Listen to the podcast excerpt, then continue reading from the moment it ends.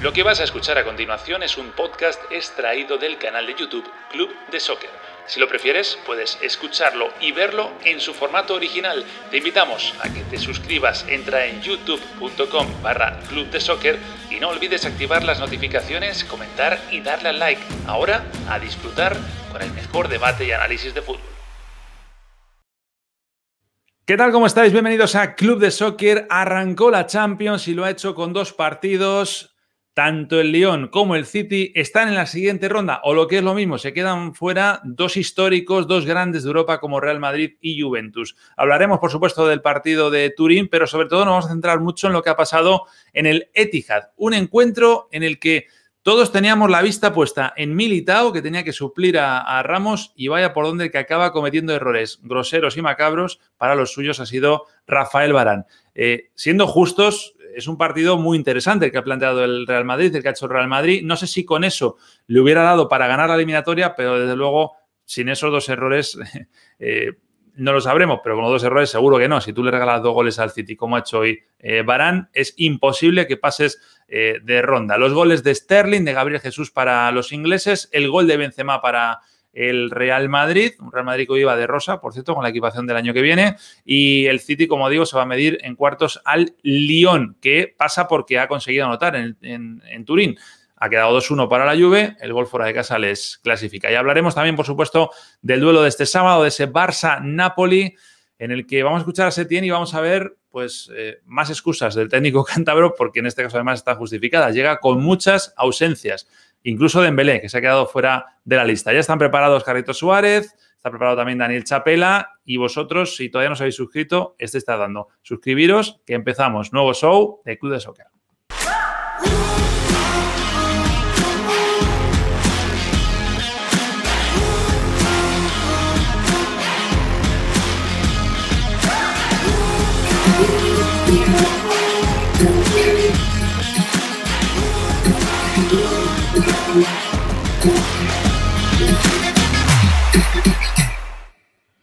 Carlito Suárez, Daniel Chapela, ¿cómo estáis? Qué ganas de Champions, ¿eh? Por fin ha llegado el día. Parece mentira, ¿no? mucho tiempo, ¿eh? mucho tiempo, mucha ansiedad, ¿no, Daniel Nacho? Por esperar eh, eh, estos partidos que cuando comenzó no, creíamos que habían pasado casi cuatro meses para poder volver la mejor competición de clubes, la más emocionante, sin duda alguna, a nivel mundial la llave más larga de, bueno, las llaves más largas de la historia, ¿no? Con muchos meses de, por medio. Eh, la, Champions ha vuelto, pero para dos equipos ya se ha terminado. Ha sido una cosa ínfima, ¿no? Que hace, se ha ido en un suspiro. Bueno, vamos a arrancar de la manera tradicional, como hacíamos cuando había fútbol. Hoy ha habido fútbol, así que lo hacemos también de esta manera, que es con vuestros titulares. Venga, arranca tú, Carlitos, que a le gusta siempre ir luego eh, como los ciclistas, va chupando rueda y luego ataca, Sí, sí, sí, y luego viene el análisis, ¿no? que obviamente es imperdible. Bueno, mi título pasa porque Luis Omar Tapia es el hombre que relata eh, los partidos de la Champions en los Estados Unidos en español y tiene siempre, habla siempre de las noches mágicas él, y es una frase que se ha ido con la Liga de Campeones de Europa. Bueno, Hoy yo le voy a robar la frase para decir si fue una noche mágica o una noche trágica para el Real Madrid, porque lo de Rafael Barán fue realmente una tragedia. Un jugador campeón del mundo en la élite de la élite puede fallar y falló no solamente una, sino dos veces. Eh, la noche más trágica, evidentemente, de su carrera y que le cuesta al Real Madrid el estar en esta, en esta competición o el seguir en esta competición. Ha sido terrible. Eh, y por ahí irá, imagino, también Dani, ¿no? Con su titular. Todo hacia la defensa del Madrid, que precisamente era el punto fuerte del Madrid, ¿os acordáis? En la liga. Sí, sí, sí. Mi, titular es Naufragio sin Ramos, ¿no? Eh, me parece que mm, uno puede atribuir esta derrota del Madrid a dos fallos individuales concretos de Rafael Barán y de hecho fue así. Eh, sin embargo, yo creo que el hecho de no haber estado Ramos condicionó mucho el partido. Yo no puedo decir que con Ramos en la cancha Barán no habría cometido los errores. Sí puedo decir que con él en el terreno se habrían tomado otro tipo de decisiones en lo que luego analizaremos, ¿no? Por ejemplo, en la forma en que el Madrid eh, intentaba salir de la presión del City, ¿no? Esto de elaborar el juego desde el fondo, que no es una característica del Madrid y que, bueno, eh, la presión de Gabriel Jesús provocó el error de Barán, pero en una circunstancia en la que quién sabe si no Ramos habría puesto un poco de orden. Es un buen punto ese porque supongo que a vosotros igual que a mí os ha sorprendido ver un Madrid que le aceptaba el reto al el órdago, al, City y decía vamos a salir de esa presión tocando la pelota como, como no sabemos, porque no han sabido y ha quedado reflejado. Antes de arrancar con eso, vamos a las alineaciones para ver cómo planteaban el partido los dos entrenadores, aunque también lo de los cambios tiene, tiene su tela, luego lo, hablaremos. Así salía el City con eh, Ederson en portería, con... Eh, Kyle Walker por derecha y Cancelo por izquierda. Ese lado, el de Cancelo, a priori era el lado débil y por ahí llegó el gol del Real Madrid, con Laporte y con Fernandinho, que podría ser otro lado débil también de la defensa, aunque han estado los dos bien hoy. Eh, Rodri en el centro del campo, con Gundogan y con De Bruyne, ¿cómo está De Bruyne? Y arriba Gabriel Jesús con Sterling y con, y con Foden. Eso es referente al, al City, ¿no? En el Real Madrid, pues eh, pocas sorpresas, porque la única duda era la de Rodrigo o quién jugaba ahí. Bueno, ya ha jugado Rodrigo, eh, pero bueno, por empezar desde atrás, Courtois, con Carvajal y Mendy por laterales, Militao y Barán, con Casemiro, Cross y Modric, y como decimos, Hazard por un costado, Rodrigo por el otro, y arriba en punta eh, Benzema. lo de Hazard, digamos que por lo menos mi teoría es, si tienes un pez gordo como este, si no lo pones hoy, ¿cuándo lo vas a poner? Es decir, si estás en condiciones de poder contar con él, como era la situación. Y lo de Rodrigo, yo lo interpreto, chicos, no sé si coincidís en, precisamente en eso, ¿no? En que lo que decíamos de Cancelo, ese era el lado por el que se podía desbordar. Y, hombre, como Rodrigo, yo creo que no tenía otra opción, a lo mejor en Madrid, ¿no? Asensio de repente, pero desborda más, yo creo, Rodrigo, ¿no? de hecho, lo que se especulaba era que jugara Asensio y, finalmente se termina decidiendo por, por Rodrigo. Fíjate que después cuando hace los cambios, que ya podemos hablar, ¿no? Fueron bastante tarde, eh, quizás ya con todo cocinado. tarde y, desacertados también a lo mejor. Totalmente. ¿no? sé si desacertados, yo creo que muy tarde, porque desacertados podemos discutir lo de Hazard, que lo decide mantener en cancha, incluso no es el primer cambio cuando ha tenido que haber sido el primer cambio, pero igual era tarde, era muy tarde, el equipo necesitaba reaccionar y el equipo mm. no, no reacciona, no se recupera nunca del segundo gol, se recuperó rápidamente del primero, pero del segundo gol el Real Madrid nunca se levantó. De hecho, nunca pudo volver a llegar, no volvió a crear, no, no tuvo opciones de gol. Pero, pero yo insisto, yo interpreto que lo de Rodrigo iba por, por ese costado, había que darle la confianza a Eden Hazard, pero, eh, pero bueno, al final no le terminó saliendo al conjunto del Real Madrid ante un buen planteamiento, ¿no? La presión alta, perfecta del equipo del Manchester City terminó siendo haciendo mella, ¿no? Eh, dos cosas. Yo, yo creo que eh, la razón por la que no utilizó Asensio tuvo que ver justamente con Cancelo, ¿no? Eh, recordemos que Zidane utiliza a Asensio por el perfil cambiado, es decir, juega por la derecha para enganchar hacia adentro, y Cancelo estaba en contra de su perfil también. Es decir, Cancelo es derecho, jugaba en el perfil zurdo. ¿Qué ocurre? Si, si, si, si son dos jugadores con perfil cambiado en la misma banda, desaparece la ventaja. Exacto si engancha para adentro eh, eh, Asensio, favorece la pierna buena de Cancelo. Es decir, con Rodrigo era lo contrario, un derecho contra el jugador cambiado de perfil. Me parece que por ahí puede ser la explicación sin habérsela escuchado a Zidane. Después, yo creo que Zidane esperaba esa presión del City. Eh, voy, me voy a extender un poquito, pero, me gustaría explicar Adelante, maestro. El partido de la ida, recordaremos que el City no salió a presionar. Eh, en este encuentro, eh, con la ventaja, daba la impresión de que eso podía ser posible. Eh, ¿Por qué digo que Zidane lo estaba esperando? El Madrid no es un equipo que construye el juego desde el fondo. ha mejorado en ese aspecto, ojo, en esta última temporada en momentos muy puntuales, pero no es el Madrid al que estamos habituados a ver, un equipo que construya desde el fondo, que abra sus centrales de la manera en que lo hizo hoy y que utiliza el arquero como apoyo. Courtois no tiene esa condición. Mucha gente critica a Guardiola porque se ha gastado un dineral trayendo defensores centrales. Y la razón es que necesita un tipo de defensor central muy particular.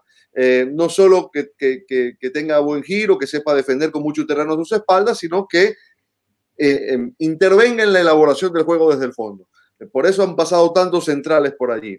El Madrid tiene a Barán, tiene a Militao, que no son precisamente centrales que tengan esa característica. El equipo intentó construir desde atrás, yo, insisto que el fallo de Barán no es justificable a partir de allí, pero evidentemente si la apuesta es construir desde el fondo ante un equipo que te presione, te tiene que salir perfecto, tiene que estar muy trabajado para no caer en errores.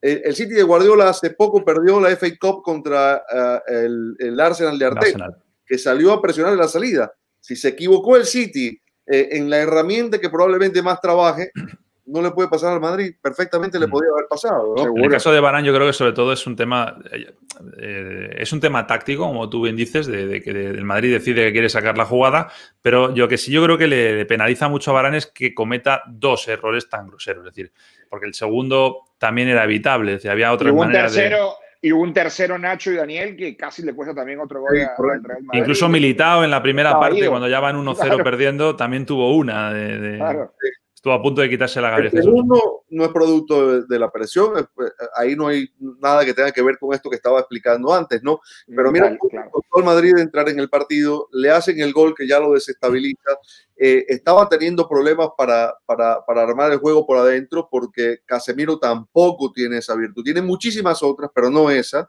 tuvo que meterse cross en la zona de Casemiro para empezar a sacar el juego de una manera más limpia y el Madrid empezó a a sentarse en cancha rival y equilibró el partido. Yo creo que hasta el segundo fallo de Barán, el Madrid había equilibrado mucho el juego. Eh, es decir, al punto que, yo, yo, pienso que lo tenía al alcance, lo tenía realmente al alcance. Pero, yo creo que ya el segundo fallo fue un masazo del que no se pudo recuperar. No, incluso si en el segundo gol que encajas, lo que pasa es que es la manera en que lo encajas, ¿no? Es ese error que te merma. Pero si tú recibes el segundo y reaccionas rápido y haces otro gol y te pones 2-2, Mm, ahí la batalla psicológica se le pone muy a favor al Madrid. De hecho, yo el City en ningún momento le he visto confiado, que es el gran éxito de, por el que ha pasado, que es que se ha tomado la eliminatoria muy en serio, los, los 180 minutos, vamos. Sí, han, sido, han estado muy concentrados y, el efecto Gundogan, que también creo que hay que destacarlo, tuvo un partido fenomenal, fenomenal, no solamente en la recuperación, es el dueño de la mitad de la cancha, distribuyendo, entendiéndose con De Bruyne, que evidentemente se lleva las luces porque lo vimos hacer cuatro, cinco, seis pases filtrados espectaculares a sus compañeros y generando ocasiones. Pero lo de Gundogan hoy es, es, es extraordinario. Y Casemiro, que, que, en esta semana hay una entrevista también formidable a un diario inglés, hablaba de, de, análisis táctico y de cómo él eh, eh, veía todos los partidos, incluso seguía los partidos de la Liga China para poder aprender un poco más de táctica y, reflejar tiene que ver el partido de Gundogan ¿no? y fue realmente mm. impecable. Y además sorprendió, ¿no? Porque quizás pensábamos que hoy Gundogan no iba a ser titular dentro del, City y esa jugada le funciona a Guardiola porque tuvo allí a un, líder en el medio campo. Por cerrar el tema a Barán, eh, tan mal ha estado en el terreno de juego como bien ha estado después. El chico va con madera de capitán y ha aprendido muchas cosas de, Ramos. Vamos a escucharle porque lo, él mismo ni siquiera le preguntan, él mismo arranca con su discurso. Escuchadle. Yo quiero hoy dar la cara porque esta derrota para mí es mía. Uh, la tengo que asumir. Ah, estoy triste por mis compañeros, por ah, el esfuerzo que han hecho y mm, tengo mi, mi, responsabilidad en esa derrota. Así que, mm, bueno, yo creo que estábamos bien en el partido, lo habíamos preparado bien. Y bueno, lo había dicho antes, los errores se pagan muy, muy caro a ese nivel. Hoy no, no tengo explicaciones en, estos errores. Bueno, pues da la cara y con esas declaraciones de Barán se cierra una temporada del Real Madrid, la 19-20, con este resultado. Las copitas que están iluminadas son las que han ganado, Liga y Supercopa, las que se han escurecido eh, son eh, Copa del Rey y Champions. La de Copa, pues ya sabemos, cayendo contra la Real Sociedad en cuartos y la Champions ha sido hoy mismo, contra el City. Eh, ¿Qué balance hacéis? Ya pusimos nota, ¿te acuerdas, eh, Dani, eh, de la liga? Pero ya podemos poner nota de toda la, temporada. Son dos títulos, algunos dicen que es uno, porque la Supercopa no lo cuentan de todo, pero bueno, eh, uno y medio, uno o dos, lo que vosotros queráis, con muchos problemas de lesiones, con el tema de Hazard, con el fiasco de, de Jovic, con los problemas de Bale. Es decir, hay muchos muchas cosas alrededor que podrían justificar en cierto modo que esto no ha sido un fracaso, ¿no? Pero bueno, no sé, me interesa mucho saber vuestra opinión, porque esto mismo lo ha hecho el Barça en algunos años y luego resulta que la temporada del Barça ha sido mala. ¿Por qué? Porque el Madrid acaba ganando la Champions. A lo mejor aquí puede pasar lo mismo, pero al revés, ¿no? Depende del Barça. Mm, yo creo que, que te eliminen en octavos de Champions condiciona mucho la, evaluación, ¿no? Eh, claro, cae ante el City, que, que es para mí uno de los candidatos a, a ganar esta edición del torneo. Yo creo que fue una buena temporada secas. Eh, digamos, creo que tuvo, tuvo puntos altos de rendimiento. tuvo algunos puntos bajos que coincidieron con la eliminación de Copa y con el partido de ida contra el City que pierde en el Bernabéu, pero en general terminó de manera pletórica, diría la, la, liga, con muy buenos rendimientos individuales y un Zidane que se consolidó como entrenador. No sé si le vamos a poner una nota de, de ¿cómo, son los parámetros, Nacho, que no, no, lo recuerdo. El que, tú quieras, de 0 a 10 o simplemente con lo que estás contando es suficiente. Yo, sería un aprobado, por lo que te interpreto, ¿no? El 0 al 10 la pondría en un 7 para, para mí. Ah, bueno. O sea, que es un aprobado generoso, generoso. Carlitos, sí. tú eres de los que no cuentas la Supercopa, ¿no? No, yo no cuento. O sea, a ver, podríamos contar la Supercopa porque es novedosa como se jugó este año y los rivales que tuvo y cómo llegó, no fue un solo partido, pero, pero realmente. La, Supercopa eh, no es el tema de hoy, pero yo creo que ha subido de nivel. sí, claro, obvio, por eso, por eso digo, llegar a la final ya no es lo de antes, o sea, antes eran dos partidos y ya, eh, eh, ahora es otra, es otro modelo con otros equipos, pero, pero tampoco le daría mucho crédito por haber ganado la Supercopa. Es cierto, de la manera en que ganó, podemos decir, fue bastante interesante, pero la evaluación pasa por la liga. Eh, el trabajo de la liga fue muy bueno y el trabajo en Champions fue malo. Eh, es el Real Madrid, es el máximo ganador de, la historia de esta competición y hay que exigirle como tal. Quedar en octavos de final es un fracaso para el Real Madrid, más allá de que, insisto, yo creo que la temporada eh, no ha sido mala por lo que ha hecho en liga.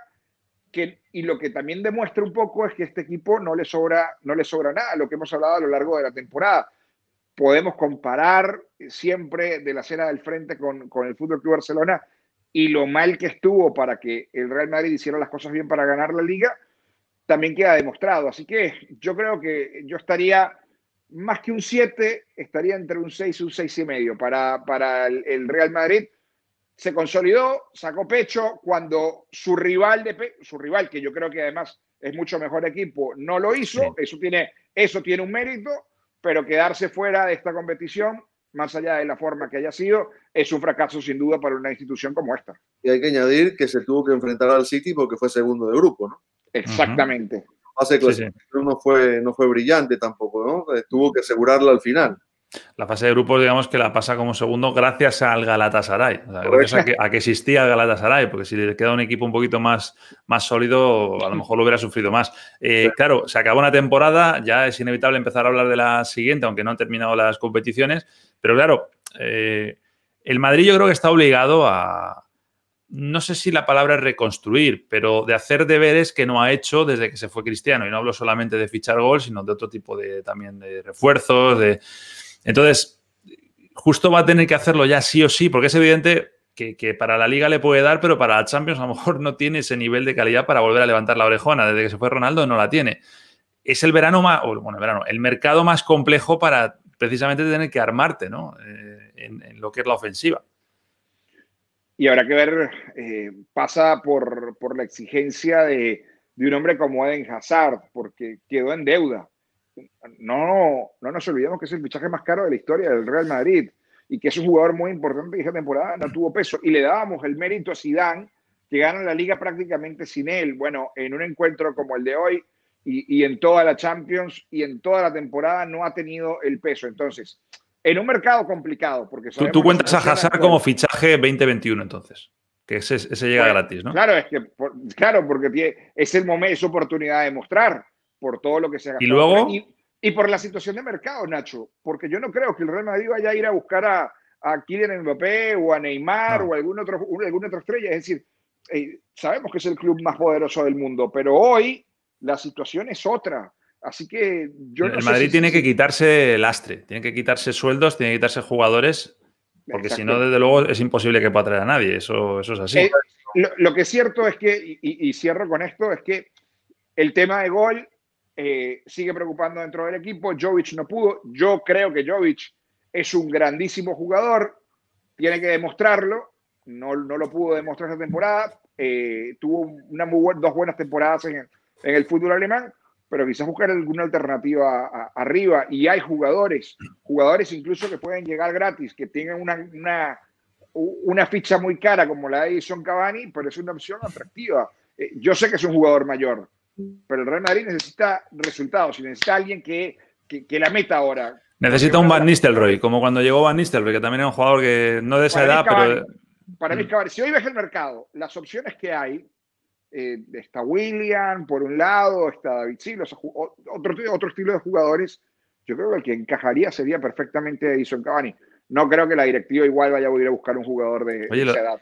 Estaba pensando lo de Jovic hoy, que a mí me chirría muchísimo ese momento final jugándotela con Jovic. A lo mejor era por si de repente la metía, lo acabas vendiendo, ¿no? A lo mejor esa era la interpretación de Zidane. Esos cambios, esos cambios fueron casi testimoniales, ¿no? Porque los hizo ya faltando cuatro o cinco minutos para los 90, hizo los tres cambios esos que, que bueno, ya, ya, ya era muy complicado siquiera eh, mm. aspirar a, medio igualar la eliminatoria, ¿no?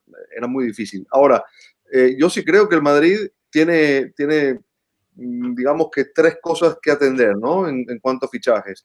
Creo que está bien cubierto en cuanto a centrales. Creo que también eh, sus laterales tienen, tienen para, para, para, darle buen rendimiento, porque además Mendy es joven, Carvajal también lo es. Quizás un lateral derecho que, le, que, le, pueda hacer competencia a Carvajal dentro de la plantilla le haga falta porque Lucas Vázquez no es lateral derecho aunque lo utilice allí Zidane. Después Está Zola que debería devolver, pero debería volver, pero no, no, me convence mucho a Zidane. Exacto. Después, ah, en la mitad de la cancha, necesariamente porque eh, del perfil de Cross y del perfil de Modric me refiero, ¿no? Porque está Valverde, es verdad, pero digamos, eh, ese tipo de jugador que, que le dé un poco de, de, vigor a la mitad de la cancha, no estoy retirando a Cross y Modric, digo que hace falta un mm. jugador que, que, los pueda complementar, que de vez en cuando alterne titularidades con ellos. Eh, después, por fuera tiene jugadores de sobra, entre Rodrigo, eh, Vinicius, eh, Asensio, el propio Lucas Vázquez, tiene muy buenas alternativas por fuera, pero necesita un 9, necesita alguien que, que, tenga peso en el área, que incluso pueda jugar con Benzema, porque el Madrid tiene la gran ventaja de tener al mediocampista delantero o al delantero mediocampista que, que es un, virtuoso, ¿no? Con lo cual, yo, a mí, a mí lo de Cavani me parecería un acierto si es que, si es que lo llega a conseguir, pero si no, un, delantero que le, que le, dé ciertas garantías. Bueno, pues por cerrar un poco el tema Real Madrid, si queréis, porque quiero hablar del City y quiero seguir hablando de, la Champions. Hay un jugador del Real Madrid que hoy no ha estado en, Bueno, ha habido varios, eh, pero en concreto uno no es que no haya estado en Manchester, sino que además se ha ido a jugar al golf, que es Gareth Bale. Vamos a ver imágenes eh, que hoy mostraban nuestros compañeros de, la Sexta, de, jugones en, España, Josep Pedrerol, que han cazado a Bale jugando al golf.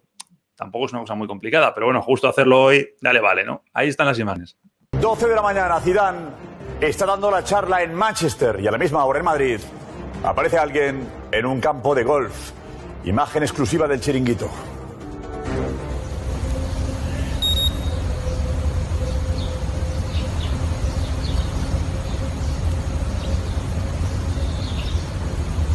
Doce 2 menos cuarto, el protagonista Gareth Bale. Ayer renunció a viajar y hoy se ha pasado la mañana jugando al golf, haciendo lo que más le gusta, lo que más le relaja, lo que más le tranquiliza. Pues sí, tranquilo estaba. No se le había muy preocupado por el partido. Por cierto, en ese golpe eh, da dos golpes para hacer el, hoyo y yo, viendo el handicap que tiene y el nivel que tiene, esperaba más, ¿eh? porque ya el primero que está pegando está cerca del hoyo. Es uno de acercamiento y otro de. Con lo que practica, uno pensaría que ya debe estar en. Tiene que haberlo metido a la primera. En, un nivel más alto, ¿no? Evidentemente. Yo no. A ver. Hablábamos antes de quitarnos gente de encima y, a continuación aparece Gareth Bale. No sé si le encontrés alguna.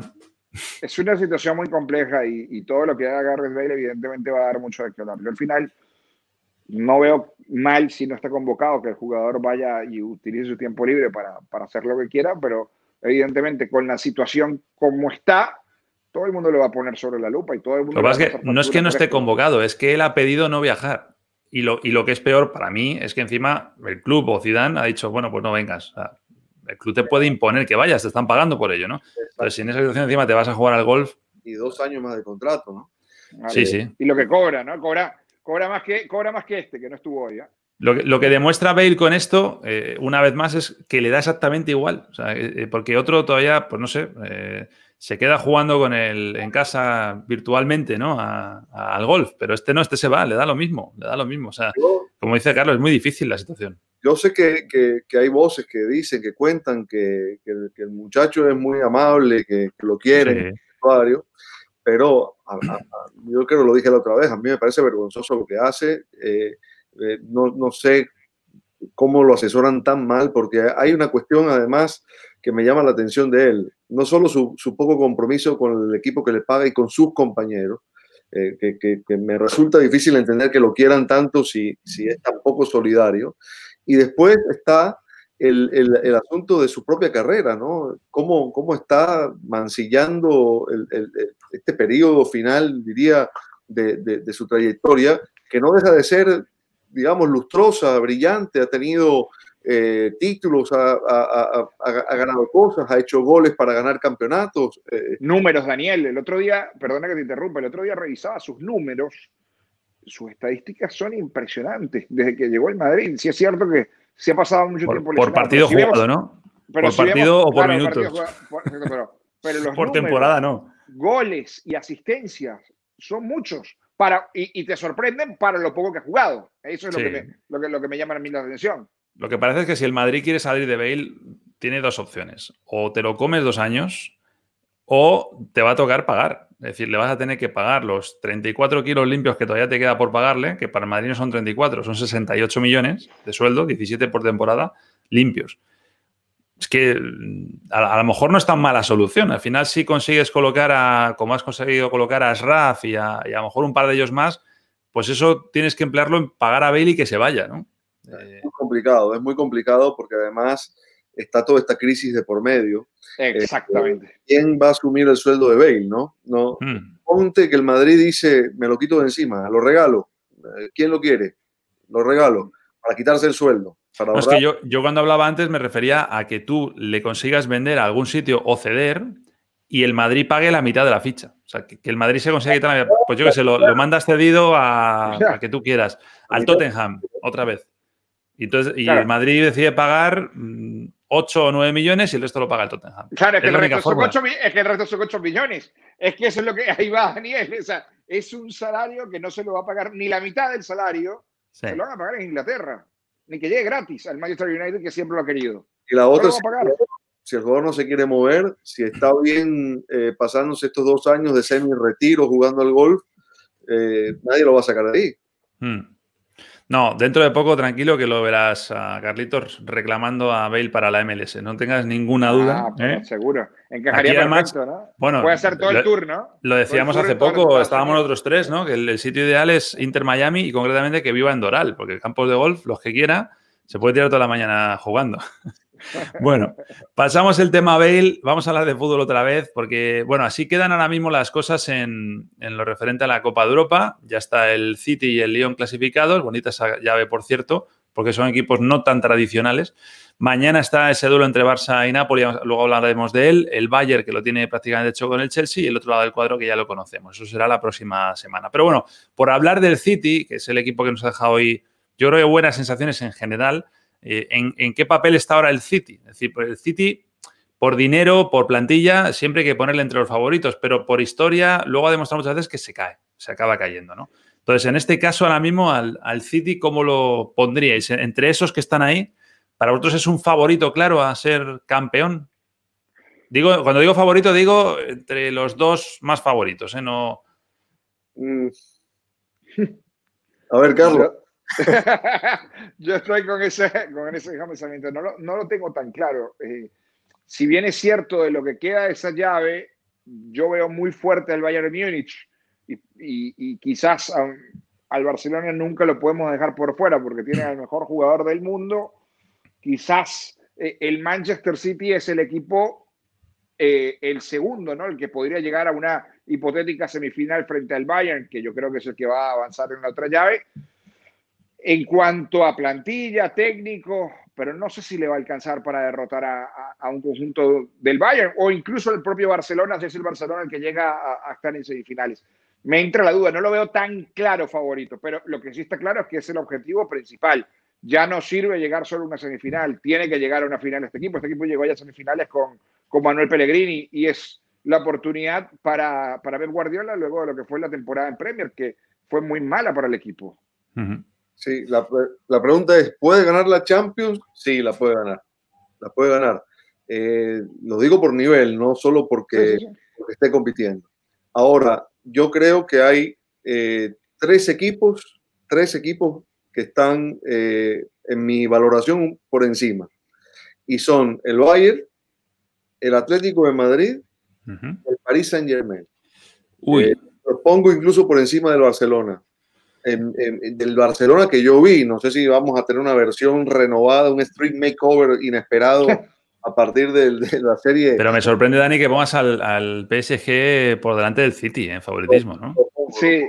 Yo tengo, yo tengo el PSG con la final, Dani. Para mí llega de ese lado de la final, pero yo no sé si es más que el Manchester City. Ahí mm. también me entra, me entra la duda. Le tengo mucha fe este año por, por cómo fichó, por el momento de sus jugadores, por, por todo, porque trajo lo que hacía falta, pero no sé si con, con el City pudiera ganar una final. Pero bueno, habrá que ver. Me habéis respondido entonces. Entonces no está entre los claros favoritos. Eh, está entre los que podría, que no nos sorprendería que a ser campeones, pero no está en el top 3 o en el top 2 de, eso. Bueno, del otro partido, por cierto, yo no lo podido ver entero, he visto luego un poquito el resumen y he visto que ha habido polémicas con los penaltis, pero en el caso del Lyon, a mí por lo menos me sorprende que se meta el Lyon. ¿eh?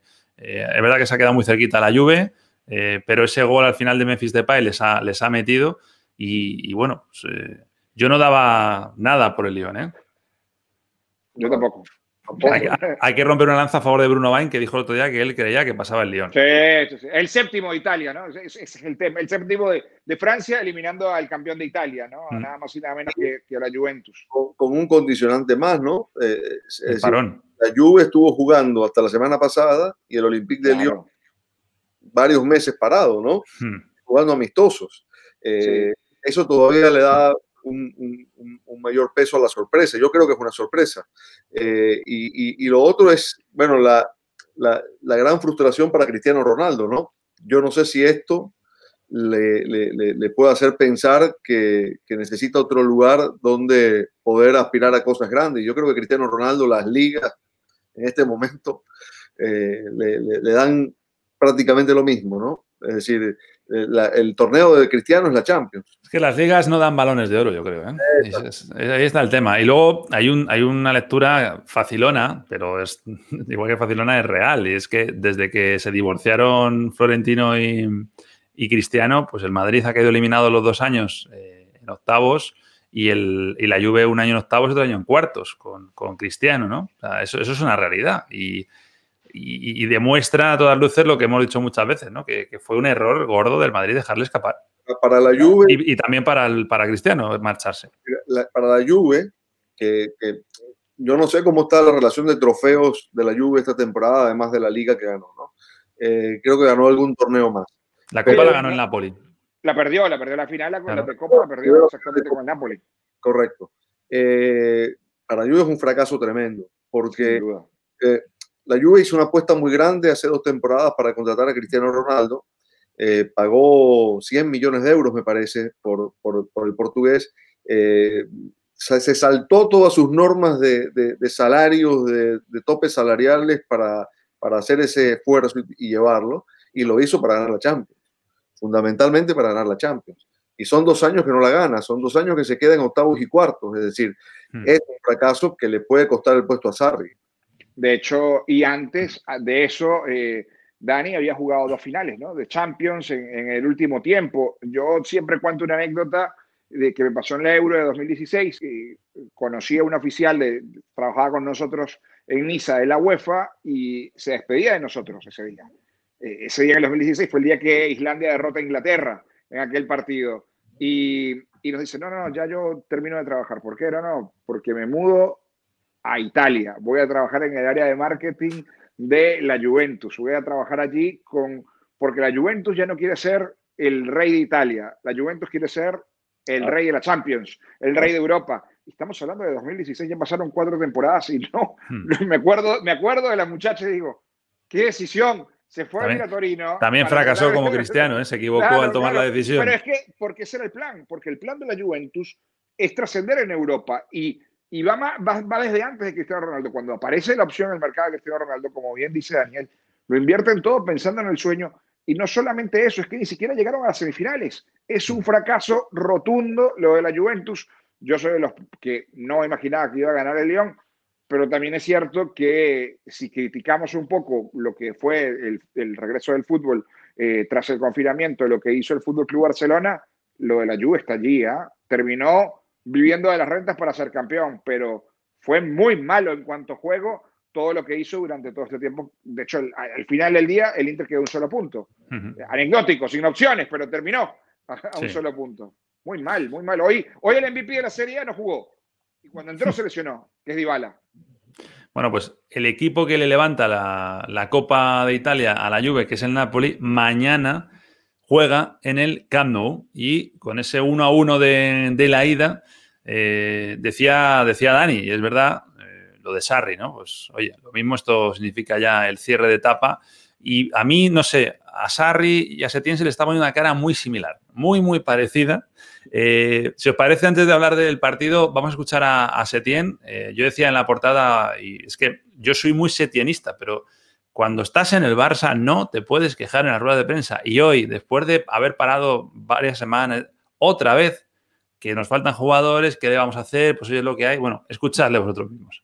Desgraciadamente, los entrenamientos que ha podido hacer con el grupo eh, son muy pocos y, y, la realidad es que teníamos, íbamos a asumir un riesgo bastante grande. Entonces, es verdad que no sé si en un momento determinado podríamos, pero, pero él tampoco está con una gran confianza todavía y creo que que en fin, que no, no, la mejor decisión es no poder, no llevarle porque pensábamos que podía haber, podía jugar unos minutos, pero eh, lo iremos viendo a, partir de la semana que viene cuando vayamos a Portugal, que él vendrá seguro y veremos a ver si ya haciendo más entrenamientos con el grupo y viéndole con más confianza y mejor, eh, pues puede participar.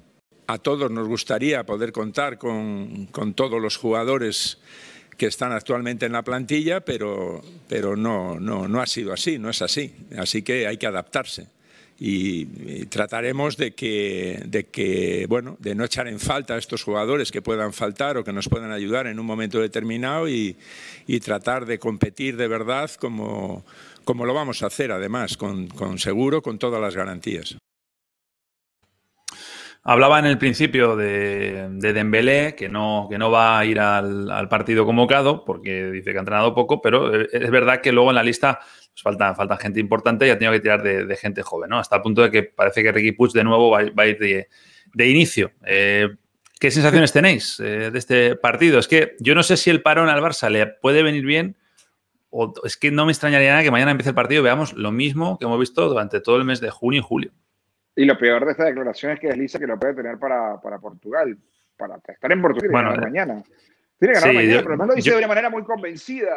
sí, yo, yo he pensado lo mismo que tú, ¿eh? pero yo creo que ahí en este caso no lo hace con, con exceso de confianza, sino una manera de hablar, ¿no?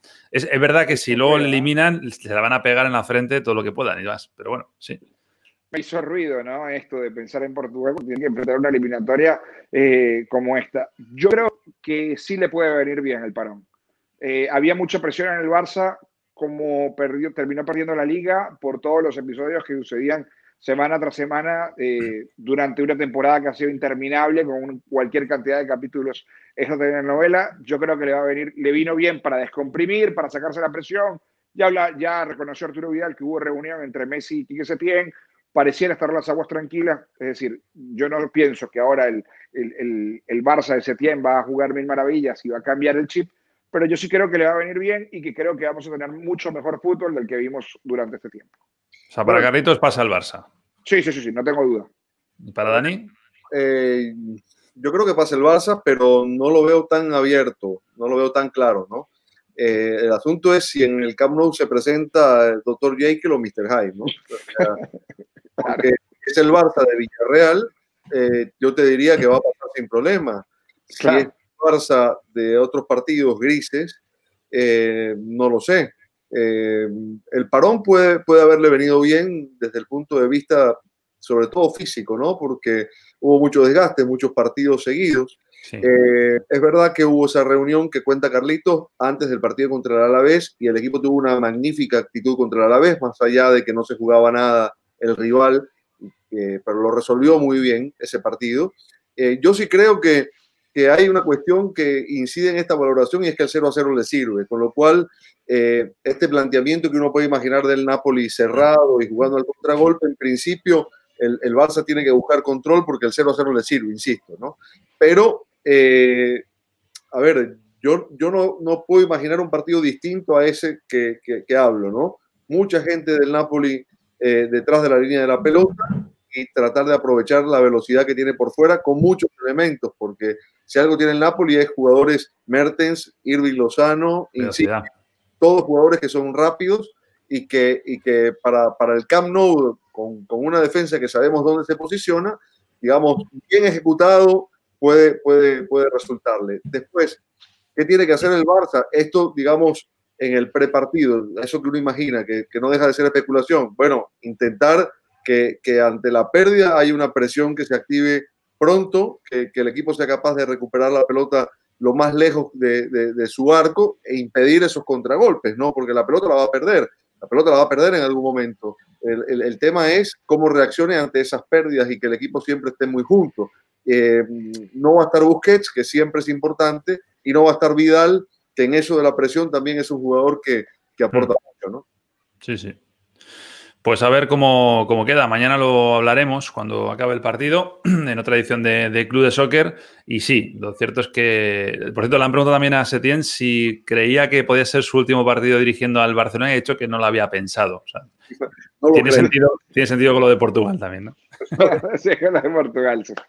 Bueno, hecha. bueno pues, yo le tengo mucho respeto al, al Napoli. Yo es un Napoli que, que te puede plantear un partido demasiado loco como para que el Barça sea capaz de dominarlo, por mucho que sea en el, en el, en el Camp Nou. Eh, pero sí, hombre, ligeramente hay que darle favoritismo al Barça, pues simplemente porque está Messi, ¿no? Y, y solo... El Napoli muy zorro. Uh -huh, exacto.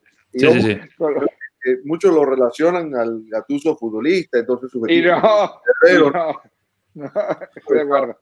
Sabe, sabe. Y el, el, el Napoli ha jugado muy bien en muchos trechos de, de la temporada con él como, como entrenador, ¿no? Es sí. verdad que se quedó un poco lejos en la liga, pero, pero ojo, ¿no? Que, que, que, que, es un técnico que planifica muy bien los partidos. Gatuso, que por cierto, en la gira de verano, que fue hace un año. Que jugaron ellos dos, jugaron le... Barcelona y Nápoles, justamente. Exacto. Y aquí en Miami. Le pidieron la, le pidió la camiseta a Ricky Puig. Eh, es un declarado admirador de Ricky Puig, así que bueno, vamos a ver si mañana su, su, ídolo futbolístico, ese jovencito, le puede a lo mejor daño, le puede hacer daño a su, a su equipo. Carlitos, Dani, abrazo grande y muchas gracias por estar en el Club de Soccer. Nos vemos en la próxima. ¿El qué? Mañana nos vemos. Ah, mañana sí, sí, es que no sabía bien, no sabía. Chao, chao. Adiós. Chao, chao, chicos.